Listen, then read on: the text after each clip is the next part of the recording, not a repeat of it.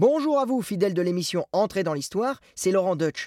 Dès vendredi en avant-première, nous partons sur les traces de Charlemagne, un personnage dont le nom est très célèbre, mais qui est finalement assez mal connu. D'ailleurs, j'espère que vous n'avez pas dit à vos enfants qui ont repris le chemin de l'école que c'est Charlemagne qui a inventé l'école. Car c'est faux, tout comme sa barbe fleurie, car Charlemagne avait une moustache. Mais rassurez-vous, il a bien été couronné empereur d'Occident en 800, et ça, ça n'est pas rien.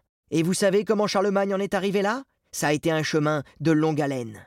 Dans cet épisode, je vais vous raconter comment il a hérité du royaume des rois mérovingiens par son père et comment il a essayé d'unifier un gigantesque empire autour d'un projet chrétien. Nous allons balayer le mythe et plonger dans la vraie vie de Charlemagne. Alors soyez au rendez-vous vendredi pour ce nouvel épisode d'entrée dans l'histoire sur l'application RTL et sur toutes nos plateformes partenaires.